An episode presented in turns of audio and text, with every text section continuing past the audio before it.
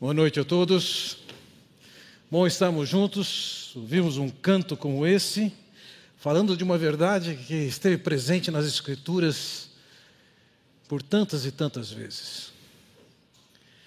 O profeta Isaías, conforme foi projetado e cantado agora, disse: A glória do Senhor se manifestará e toda a carne haverá, pois a boca do Senhor o disse. O profeta Abacuque disse a mesma coisa. Pois a terra se encherá do conhecimento da glória do Senhor, como as águas cobrem o mar. Dentro da literatura do Antigo Testamento, nós encontramos uma maneira de dizer: é certo que isso vai acontecer. É tão certo que vai acontecer que é como se a glória do Senhor vai encher toda a terra, vai ser conhecida.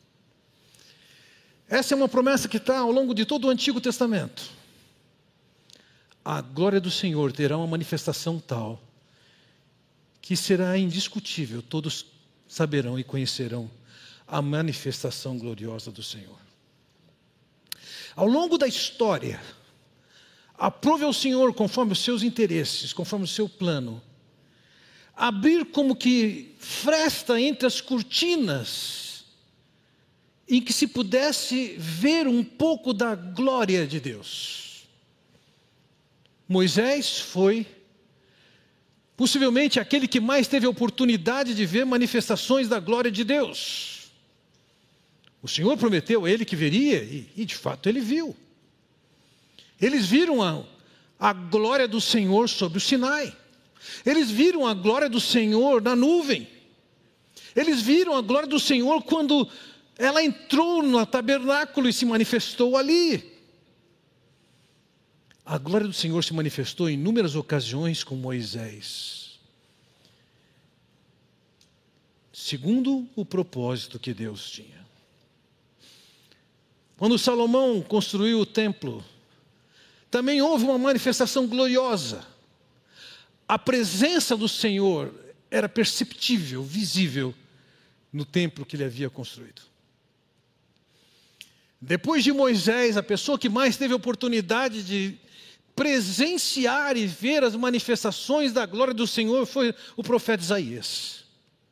Em diversas circunstâncias ele a viu, ele se maravilhou, ele se prostrou em terra, diante do maravilhamento e da, consci da consciência da presença manifesta de Deus. No Novo Testamento, é chamada a nossa atenção para a glória do Senhor Jesus Cristo. O escritor de Hebreus, no capítulo 1, ele diz o seguinte: Ele é o resplendor da glória e a expressão exata do seu ser, sustentando todas as coisas pela palavra do seu poder. Depois de ter feito a purificação dos pecados, assentou-se à direita da majestade nas alturas o escritor dessa carta, ele reconhece o resplendor da glória que estava em Jesus. João, ao descrever a presença do Senhor Jesus entre nós, ele diz: E o Verbo se fez carne e habitou entre nós, cheio de graça e de verdade, e vimos a sua glória como do unigênito do Pai. E o apóstolo Paulo, quando escreveu sobre o Senhor Jesus, ele disse: Sabedoria essa que nenhum dos poderosos deste século conheceu, porque se a tivessem conhecido, jamais teriam crucificado o Senhor da glória. Jesus era conhecido e foi reconhecido e declarado como o Senhor da glória. Entretanto, a última visão que a humanidade tem de Jesus não é nada gloriosa. Tem a ver com rejeição, humilhação, prisão, tortura e morte. Certamente isso não tinha nenhuma glória. As Escrituras diziam no Antigo Testamento, e o apóstolo Paulo repete na carta aos Gálatas, Maldito todo aquele que for pendurado no madeiro. Não tinha nenhuma glória naquela cruz. O fato é que, ao longo do Antigo Testamento, os profetas foram anunciando a glória do Messias, do Cristo que haveria de vir, mas também eles, eles colocavam a mensagem de que o Cristo também seria resistido, rejeitado e morto. O apóstolo Pedro, em sua primeira carta, ele diz: Foi a respeito dessa salvação que os profetas indagaram e inquiriram, os quais profetizaram acerca da graça a vós outros destinada, investigando atentamente qual a ocasião ou quais as circunstâncias oportunas indicadas pelo Espírito de Cristo que neles estava, ao dar de antemão testemunho sobre os sofrimentos referentes a Cristo e sobre as glórias que os seguiriam. Eles tinham a compreensão de que o Messias sofreria mas eles tinham a visão de que o Messias seria glorioso. E eles estavam investigando e tentando entender como que essas coisas acontecem, quando que elas acontecem, quando é a ocasião dessas coisas se cumprirem. Não bastasse isso, é bom lembrarmos que o Senhor Jesus Cristo, ao longo do seu ensino, ele anunciou também uma vinda, um retorno, uma volta cheia de glória. Em Mateus capítulo 5, quando vier o filho do homem na sua majestade. Ou em Lucas capítulo 9, versículo 26, porque qualquer que de mim e das minhas palavras se envergonhar, dele se envergonhará o filho do homem, quando vier na sua glória em Lucas capítulo 21, diz: Então se verá o filho do homem vindo numa nuvem com poder e grande glória. É fato que essas verdades anunciadas pelo Senhor nem sempre foram cridas. Quando Pedro escreveu sua carta, sua segunda carta, capítulo 1, ele testemunha no versículo 18: Ora, essa voz vinda do céu nós a ouvimos quando estávamos com ele no Monte Santo. Ele tinha ouvido a voz que dizia: Este é o meu filho amado.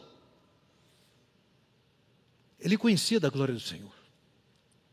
Mas o próprio Pedro escreve também no capítulo 3, dizendo: que há quem diga isso, onde está a promessa da sua vinda? Porque desde que os pais dormiram, todas as coisas permanecem como desde o princípio da criação. Cadê a glória? Vejam, uma semana antes do evento que nós vamos estudar nessa semana, ou seja, aquilo que estudamos uma semana atrás, o Senhor teve aquele diálogo com seus discípulos, registrado ali em Lucas 9, versículos 20 em diante. Mas vós, perguntou ele, quem dizeis que eu sou? Então falou Pedro e disse: És o Cristo de Deus.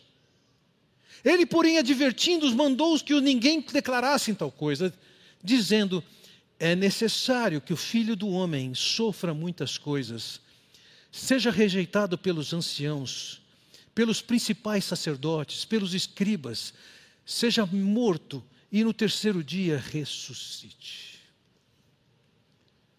Essa declaração causou um certo repúdio, pelo menos bem manifesto de Pedro, que disse: Senhor, isso não vai te acontecer. É como se Pedro tivesse motivando o Senhor Jesus a encarar com sucesso e glória o que estava por vir, mas a ideia de rejeição, sofrimento, prisão e morte não deveria estar na sua agenda, nem tampouco nas suas considerações, e o Senhor o repreende, dizendo: arreda Satanás. E eu posso imaginar que naquela semana que se seguiu, até que chegamos nesse texto da mensagem de hoje, essa questão voltou ao coração e, quem sabe, ao diálogo daqueles discípulos entre si. E então nós encontramos uma declaração de Jesus que aparentemente ela não oferece nenhum desafio para compreensão. E de fato ela é de fácil leitura. Mas o que, que ela significa? Versículo 27. Garanto-lhes que alguns que aqui se acham de modo nenhum experimentarão a morte antes de verem o reino de Deus. O que, que ele queria dizer com isso? Talvez você fale, opa, o reino de Deus ainda não aconteceu. Ah, será que a gente não sabe, tem algum discípulo ou apóstolo escondido por aí, ainda vivo?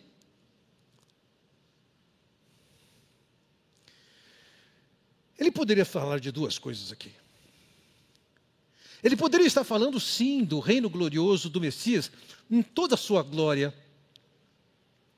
manifesta. Mas ele poderia falar da manifestação gloriosa daquele que em breve, depois de morto, seria ressuscitado. Vejam, o evento que nós vamos nos debruçar sobre ele nessa noite é um evento que fala de uma manifestação gloriosa do Senhor Jesus Cristo. Que eu entendo tem tudo a ver com a declaração que Jesus fez uma semana antes, dizendo: Eu vou ser rejeitado, eu vou ser preso, eu vou ser morto, e os discípulos não concordam com isso, não querem isso. Eles não conseguem conciliar a ideia de um reino glorioso com a ideia de um martírio. Não é possível conciliar essas coisas. Então, veja o que acontece, versículo 28. Aproximadamente oito dias depois de dizer essas coisas, Jesus tomou consigo a Pedro, João e Tiago, e subiu a um monte para orar. É difícil identificar e fechar a questão sobre que monte é esse. Por que, que ele levou aqueles três? Talvez ele tivesse usando aqueles três como o cumprimento de um princípio exigido na lei eh, determinada em Deuteronômio 19, em que dizia que um fato era confirmado mediante a testemunha de duas ou três pessoas.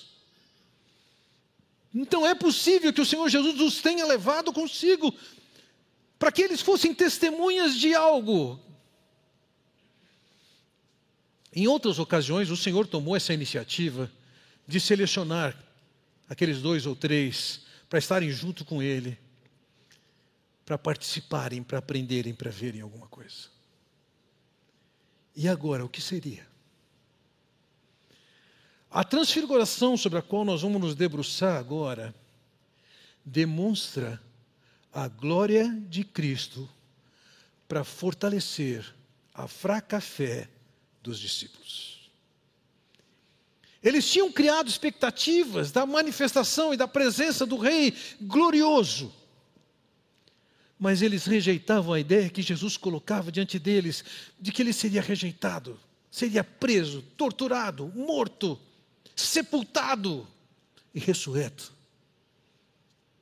A ideia de glória para eles era incompatível com a ideia de humilhação e morte. E com toda certeza, aquela experiência seria e foi uma tremenda ameaça para a fé deles. Se precavendo, o Senhor leva esses três com ele para uma experiência que eles três iam ter que visava fortalecer a fé, inicialmente deles e posteriormente dos demais. Ao olharmos para a transfiguração, nós vemos que esse fato traz evidências da glória de Cristo que fortalecem a fé. Então eu quero olhar com vocês nessa noite para algumas evidências da glória de Cristo que ficaram manifestas naquele monte. Podemos não saber qual é o monte, mas sabemos que oito dias depois de ele ter dito: Eu vou ser morto, e os seus discípulos terem rejeitado a ideia, ele disse para eles: Vem comigo, eu tenho uma experiência para vocês viverem. E a primeira evidência que nós temos aqui é a evidência da transformação do Filho, ou seja, do Senhor Jesus Cristo. Veja o que diz o versículo 29. Enquanto orava, a aparência do seu rosto se transformou e suas roupas ficaram alvas e resplandecentes como o brilho de um relâmpago. Ele subiu com seus discípulos. e como acontece também no Getsemane, que é como se fosse um eco do que está acontecendo aqui, nós sabemos disso pelo versículo 32, eles estavam dormindo. Eles pegaram no sono. E o Senhor, nesse tempo, ele está orando. Enquanto os demais dormiram, há uma transformação em Jesus. Para os estudantes de biologia, a palavra grega empregada aqui é metamorfel, de metamorfose. Ele passou por uma transformação em que o seu rosto brilhava, seu corpo era brilhante, fulgurante. E esse brilho não somente saía do seu rosto, mas ele atravessava as suas vestes. Eles viram aquilo. Eles observaram aquela figura radiante. Eles tinham paralelos, eles tinham paralelos disso. Primeiro, eles tinham paralelos das manifestações que ocorreram no Antigo Testamento da glória de Deus, que se manifestava justamente com o brilho, com a luz. E mais especificamente, lembrando de Moisés, diante do seu ministério, de comparecer perante o Senhor para receber as tábuas da lei, o próprio rosto de Moisés brilhava. A ponto que o povo de Israel ficava tão incomodado com o brilho do rosto deles que inicialmente pediram para ele, Moisés, coloca um véu. Eles não ficavam à vontade de olhar para o rosto de Moisés e ver aquele brilho. É verdade que aquele brilho que aconteceu no rosto de Moisés, ele estava num processo de declínio, e o Moisés não queria ser visto como quem tivesse perdido a sua glória. E ele colocava o véu posteriormente para esconder que estava acabando a glória. Já não era mais um véu, era uma máscara. Mas eles tinham essa referência do brilho manifesto em diversas manifestações da glória de Deus, e eles agora tinham também na memória o que tinha acontecido com Moisés. E eles estão dormindo e perdendo parte dos acontecimentos, mas o fato é, e eles vão enxergar parte disso, que o Senhor tem o seu corpo glorificado. E isso era um eco daquilo que haveria acontecer ainda. Era um reflexo de algo futuro, que, como lemos, o filho do homem há de vir na sua glória, na glória de seu Pai com os seus anjos, e então retribuirá cada um conforme as suas obras. Naquela ocasião, naquele monte, na transfiguração, estava ocorrendo um fato que já tinha acontecido, já tinha paralelo no Antigo Testamento, em que o Senhor passava por uma transformação em que seu rosto era brilhante e fulgurante, e as pessoas podiam perceber isso. Não era uma coisa normal, era uma manifestação da glória de Deus. Mas há uma segunda evidência e manifestação da glória de Deus, é a associação dos santos que aconteceu naquele evento. Veja, no versículo 30 diz assim: Surgiram dois homens que começaram a conversar com Jesus eram Moisés e Elias, apareceram em glorioso esplendor e falava sobre a partida de Jesus que estava para se cumprir em Jerusalém. Moisés e Elias eram personagens bastante conhecidos na história. E naquela ocasião eles comparecem naquele encontro com Jesus e eles também estão brilhantes. Eles não são conhecidos e pela sua imagem eles não poderiam ser conhecidos dos discípulos que ali estavam, pelo simples fato de que os judeus tinham por princípio, como determinação de Deus, que eles não podiam formar para si imagem e escultura. Portanto, eles não tinham a referência de quem era Moisés e Elias em termos de imagem. Moisés nem Elias ficaram tirando selfie e mandando para todo mundo o que eles faziam. Seguramente, naquele diálogo que acontecia entre eles, ou por uma ação do Senhor Jesus Cristo, foi evidenciado ou comunicado que eram Moisés e Elias. Dois personagens famosíssimos do Antigo Testamento. Um deles, quando morreu, o diabo queria o seu corpo, talvez porque queria fazer do corpo dele um meio de despertar o povo de Israel para a idolatria. Mas Moisés foi alguém contra a idolatria. Foi aquele que trouxe a lei, o pacto, a aliança de Deus com aquele povo. Elias foi um profeta por excelência que lutou para manter o povo fiel dentro do plano do pacto de Deus. Os papéis de Moisés e Elias eram perfeitamente conhecidos daquele povo. E eles estão ali naquele encontro com o Senhor Jesus Cristo, eles brilhantes, e por que, que eles estão brilhando? Porque é isso que caracteriza a vida de quando se passa dessa vida para outra. O apóstolo Paulo, quando escreve aos Filipenses, diz: Pois a nossa pátria está nos céus, de onde também aguardamos o Salvador, o Senhor Jesus Cristo, o qual transformará o nosso corpo de humilhação para ser igual ao corpo da sua glória, segundo a eficácia do poder que ele tem de até subordinar a si todas as coisas. Moisés e Elias traziam a marca da glória pela transformação que eles já tinham passado, pelo estado em que eles estavam. O Senhor Jesus Cristo, naquele momento, tinha uma manifestação um relance dos céus mostrava da sua glória para aqueles discípulos. Aqueles discípulos puderam ver a glória desses dois, e não somente a glória deles, se eles não tivessem brilhando. Se fosse somente um encontro com Moisés e Elias, já seria uma tremenda de uma glória. Mas eles compareceram. E eles estão numa conversa com Jesus. Qual é o assunto da conversa? A partida de Jesus de Jerusalém. Veja, nessa altura dos acontecimentos, Jesus já está a caminho de Jerusalém. Mas a conversa entre os três ali no alto daquele monte é sobre a partida de Jesus de Jerusalém. Que é isso? Vai ser rejeitado, vai ser preso, vai ser morto, vai ressuscitar, vai subir aos céus.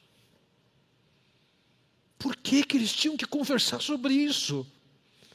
Por que, que aqueles discípulos tinham que ver isso? Uma semana antes, Jesus tinha falado para eles: Eu vou ser rejeitado, eu vou ser preso, eu vou ser morto, eu vou, ser, vou ressuscitar. E eles estão dizendo: Não, não, não, não, não, isso não vai te acontecer. Isola, isso não. E Jesus está dizendo: Vai acontecer. E talvez isso não seja suficiente para eles. E agora eles estão ali e podem assistir pelo menos parte dessa conversação. E o assunto o que, que é? É a partida de Jerusalém. Vai ser rejeitado, vai ser preso, vai ser torturado, vai ser morto. Vejam, o Senhor, na sua soberania e na sua sabedoria, ele decidiu conversar na frente daqueles discípulos com Elias e com Moisés acerca da sua partida. Aquela manifestação, Moisés aparecer, Elias aparecer, seu corpo marcado por glória, seus corpos marcados por glória, e a conversa sobre a partida para Jerusalém de Jerusalém era parte da revelação de Deus para aqueles apóstolos que resistiam à ideia de rejeição, de humilhação e de morte. Temos uma evidência da glória na transformação de Jesus. Temos uma evidência da glória na associação com Moisés e Elias. E uma terceira evidência para a qual eu chamo sua atenção é a percepção dos discípulos.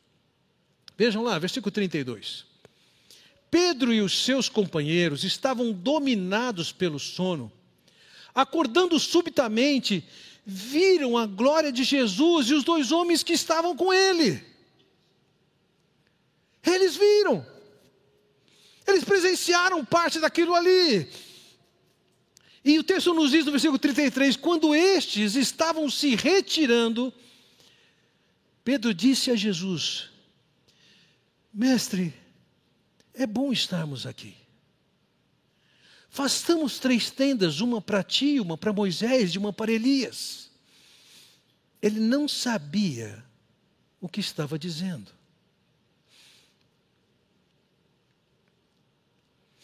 No paradigma de Pedro, tinha a visão da glória de Deus, a manifestação do poder de Deus.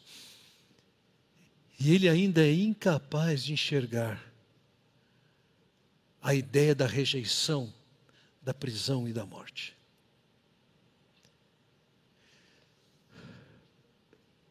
Possivelmente, aqueles dias, e isso é uma consideração consistente, aqueles dias eram dias da comemoração da festa dos tabernáculos.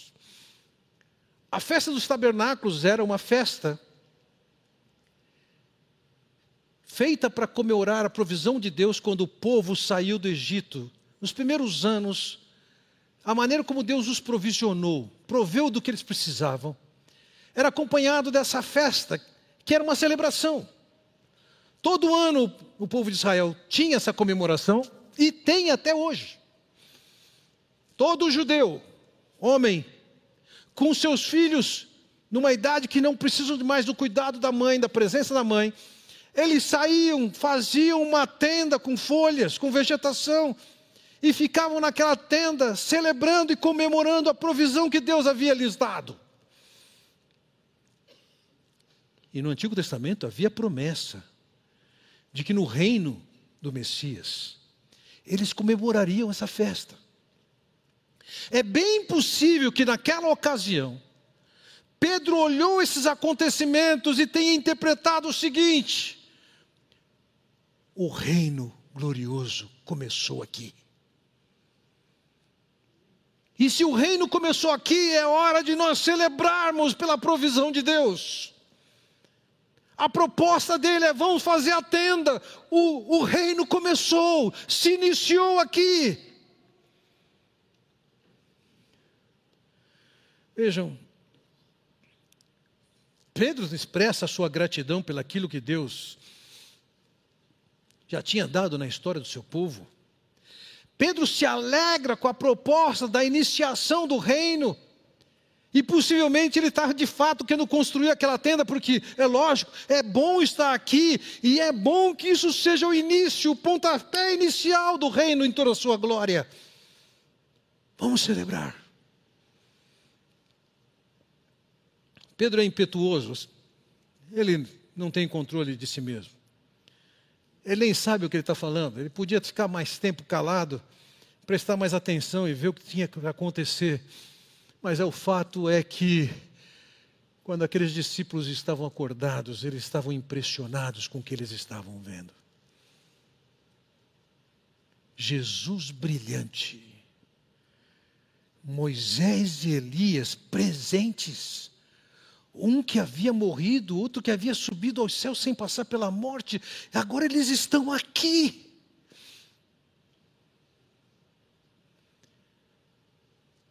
Era uma evidência da glória de Jesus, a transformação pela qual ele passou. Era uma evidência da glória de Jesus, a presença de Elias e de Moisés. Era uma evidência da glória de Jesus, porque aqueles discípulos, não que não dormiram, eles acordaram. Eles tiveram uma visão. Não foi um sonho. Eles enxergaram o que estava acontecendo, perceberam o que estava acontecendo. E aí Deus lhes dá mais uma manifestação, uma evidência da glória de Jesus. A revelação do soberano Deus versículo 34. Enquanto ele estava falando, uma nuvem apareceu e os envolveu, e eles ficaram com medo ao entrarem na nuvem. a soma das narrativas dos evangelhos, ela não deixa totalmente claro sobre quem essa nuvem desceu. Mas acredito ser bem provável que essa nuvem desceu sobre aqueles três: Jesus, Elias, Moisés. E eles sabiam, desde o Antigo Testamento, a descida de uma nuvem era uma manifestação comum e típica na história de Israel da manifestação da glória de Deus.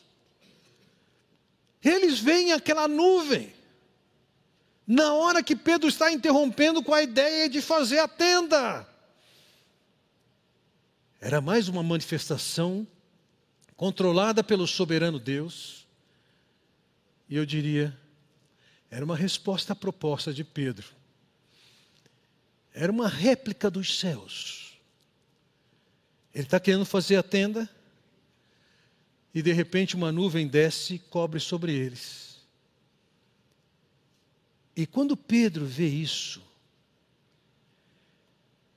o texto nos diz no versículo 35: dela, dessa nuvem, saiu uma voz que dizia: Este é o meu filho escolhido, ouçam a ele.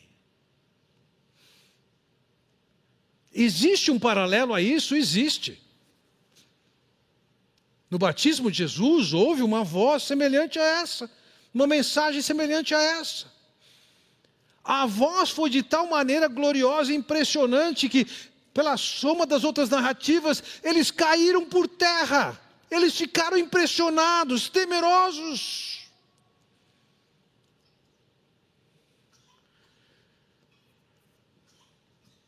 E nesse temor, e nesse ambiente, tinha uma mensagem: Esse é meu filho escolhido. A ele ouvi. O que, que eles tinham que ouvir de Jesus? Claro que eles tinham que ouvir de tudo. Mas nesse contexto, em que Jesus está falando para ele: Eu vou ser rejeitado, eu vou ser preso, eu vou ser morto e eles não ouviam. Não sabemos quanto, mas eles puderam ouvir parte da conversa entre Jesus, Moisés e Elias. A conversa era sobre a partida de Jesus de Jerusalém e eles não ouvem. E Deus dos altos céus diz para eles: ouça o que ele está falando, presta atenção. A ideia da morte é uma realidade, a ideia da rejeição é uma realidade. Vocês podem querer somente a glória, somente o poder, podem querer que não aconteça humilhação, rejeição, cruz, mas isso está no plano. Ouçam o que ele está falando. A mensagem é a cruz a humilhação, a rejeição e a morte não cancelam a glória de Deus. Elas estão no caminho de Deus. Elas fazem parte. Ouçam isso. Não é um desvio de rota. Nós não vamos precisar de um plano B. Ouça o que Jesus está falando.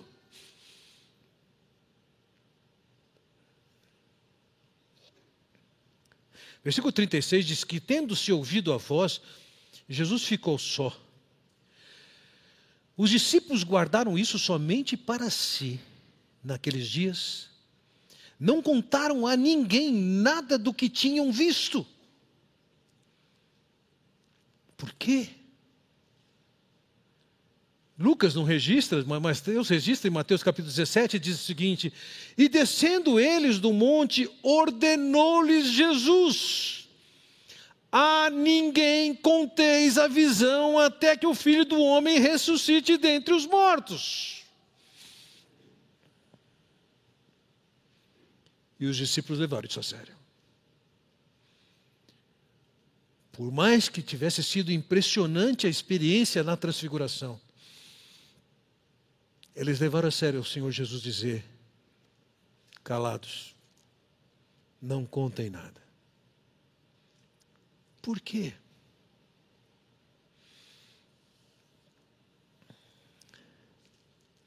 É possível que naqueles dias eles não fossem acreditar.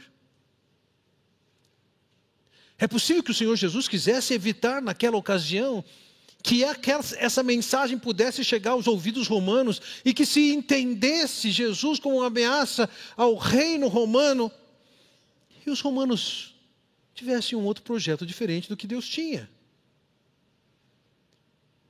Mas o mais importante é que eles só poderiam contar isso depois que tivesse acontecido a morte e a ressurreição do Senhor Jesus Cristo. Essa história só poderia ser contada no contexto da morte e da ressurreição.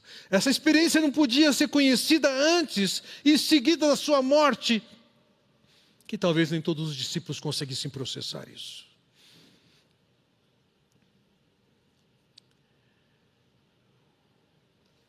Depois que o túmulo tivesse vazio, eles podiam chegar e contar: escuta, naquele dia que o Senhor nos levou para aquele monte, nós tivemos a seguinte experiência, que ele disse que nós não poderíamos contar então. Estavam lá Moisés, Elias e Jesus, todos eles com o rosto, o rosto e o corpo brilhante. E eles conversavam entre si. E eles estavam falando sobre a morte de Jesus, sobre a rejeição de Jesus, sobre a ressurreição de Jesus, sobre a assunção de Jesus. Nós vimos isso. Essa morte estava no plano. Nós vimos isso. Talvez nós quiséssemos evitá-la, mas nós vimos isso. A cruz era a condição fundamental para que você e eu pudéssemos desfrutar da glória de Deus. O Deus que é absolutamente justo e verdadeiro, jamais poderia dizer: Vou quebrar o galho de vocês, pecado está perdoado. Não, Deus que é justo e que disse a alma que pecar, essa morrerá, ele faz cumprir. E ele, na sua misericórdia, proveu o Senhor Jesus Cristo, que naquela cruz veio morrer por nós. Esse era o tema da conversa de Jesus com seus discípulos. Esse foi o tema da conversa de Jesus com, com, com Moisés e com Elias. Esse foi o tema para o qual Jesus, desculpe-me, o soberano Senhor dos céus, fala, ouça o que Jesus está falando sobre. Aquela cruz não era um desvio de rota aquela cruz vergonhosa, humilhante, fazia parte do plano de Deus para que nós fôssemos resgatados. O Senhor olha a glória, tem sua glória, mas Ele tem seu olho na cruz. Nós temos que olhar para a glória que nós podemos ter e participar com Deus, mas nós não podemos ter, perder os olhos de enxergarem a cruz. A glória vai retornar. A manifestação do Senhor está por acontecer. A glória do Senhor encherá toda a terra, diz os profetas. Dizem os profetas. Nós vamos nos alegrar nisso. Mas nós temos a alegria do glorioso Jesus, que veio a nós tão humilde, em forma humana, se sujeitou a uma morte tão degradante e vergonhosa como a cruz, para morrer por nós, para que nós pudéssemos ser restaurados na relação com Deus, perdoados por Ele, reconciliados de tal forma que nós possamos nos relacionar com Ele, desfrutarmos da Sua bondade. Ouça. Aqueles discípulos, aqueles três discípulos, viveriam os percalços da rejeição, da prisão, da tortura, da morte. Eles seriam abalados, mas eles tinham impresso na sua alma a mensagem da glória de Jesus. E eles tinham elementos para saber: a cruz está no caminho. Que nos alegremos com toda a glória do Senhor, com toda a provisão do Senhor. Que nos alegremos com a loucura da pregação da cruz de Cristo que nos salva e nos abre a porta para desfrutarmos da glória de Deus. Vamos orar. Ó oh, Pai Celestial, muito nos alegramos em tomarmos conhecimento das experiências dos santos no passado, que viram da tua glória, que viram da manifestação daquilo que está além do que os olhos humanos podem enxergar. Por vezes até temos uma espécie de inveja do que um Ezequiel viu, do que um Moisés viu. Gostaríamos de participar disso. Nos alegramos com a experiência daqueles discípulos que puderam ver a glória naquele monte, que evidenciava claramente que eles não estavam somente diante de um homem, mas havia um selo dos céus que mostrava a glória, a divindade do Senhor Jesus Cristo. Nos alegramos com o fato de que, naqueles dias, antecipadamente, o Senhor já deixava muito claro que a cruz estava no caminho, que fazia parte do plano, que era uma cruz de dor, de humilhação, de sofrimento, reservada ao teu Filho glorioso, para que nós fôssemos alcançados pela tua graça e perdoados. Louvado seja o teu nome. Que nossos joelhos se curvem diante de ti, em reconhecimento da tua glória, da tua bondade, da tua abnegação, do teu altruísmo para nos alcançar. É o que nós oramos no nome do Senhor Jesus Cristo. Amém. Deus os abençoe.